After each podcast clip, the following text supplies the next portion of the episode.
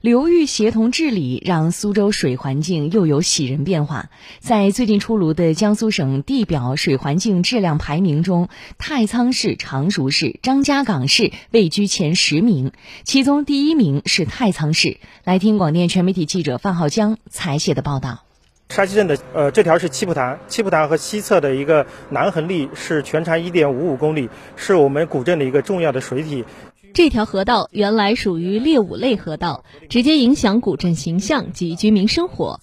太仓沙溪镇的工作人员介绍说：“我们沙溪首先第一步将岸上的污水全面接管，保证一滴水都不到河里面，将新七浦的水引到古镇上来。第三步是将整个古镇的淤泥进行一个生物处理。”此外，还通过河底淤泥处理、抱气复养、微生物修复工程，构建水生植物系统等技术路线，进一步提升河道水质。结合古镇四 A 级江南水乡旅游景点的定位，丰富河道景观，最终构建稳定的水生态系统。苏州市生态环境局水生态环境处副处长柳琦介绍说。太仓、常熟、张家港沿江三市通过支流全面达到三类水的要求，来实现通江支流水质持续改善，长江干流稳定达到二类水的目标。二零二一年，国省考断面水质优三比例达到了百分之九十二点五，河流断面全面实现三类，建立了一套完整的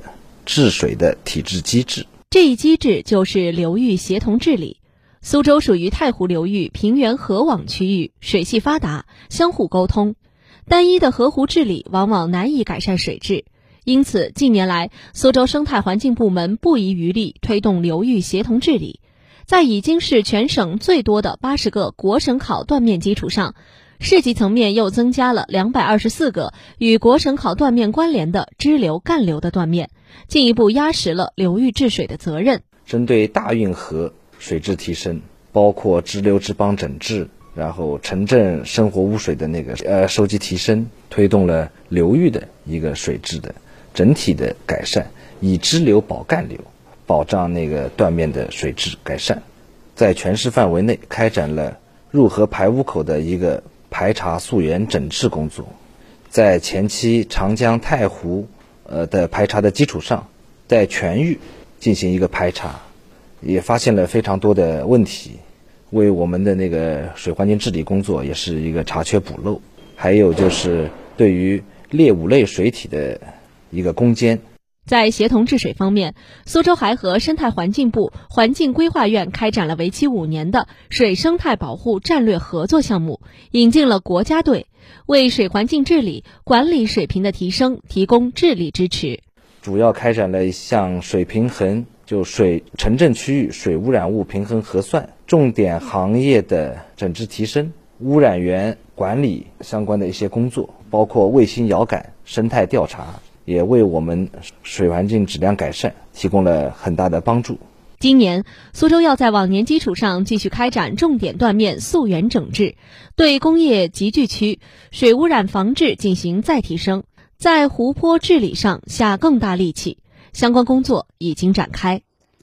好，我们继续来关注其他方面的消息。昨天，两项水质监测国家生态环境标准开始实行，将对水环境治理、处置突发环境事件等提供及时、快速、准确的数据，有利于科学研判、精准施策，保障水安全。我们来听广电全媒体记者范浩江采写的报道。环境部发布的水质挥发性有机物的应急监测便携式顶空气象色谱质谱法，则是首次发布。这项标准对于建立水质挥发性有机物现场快速检测、快速应对突发环境事件、及时保障饮用水安全预警、及时回应民生关注的环境安全有重大意义。苏州市环境监测站现场分析室副主任杨珏：之前我们就是做水中 VOC，就是一些挥发性有机物的测定的时候呢，主要是采用实验室的一些顶空气象色谱法，还有那个吹扫补给气象色谱法。然后，但是就是我们实验室分析方法中呢，涉及到采样啊、运输以及运分析的时间，往往需要几个小时，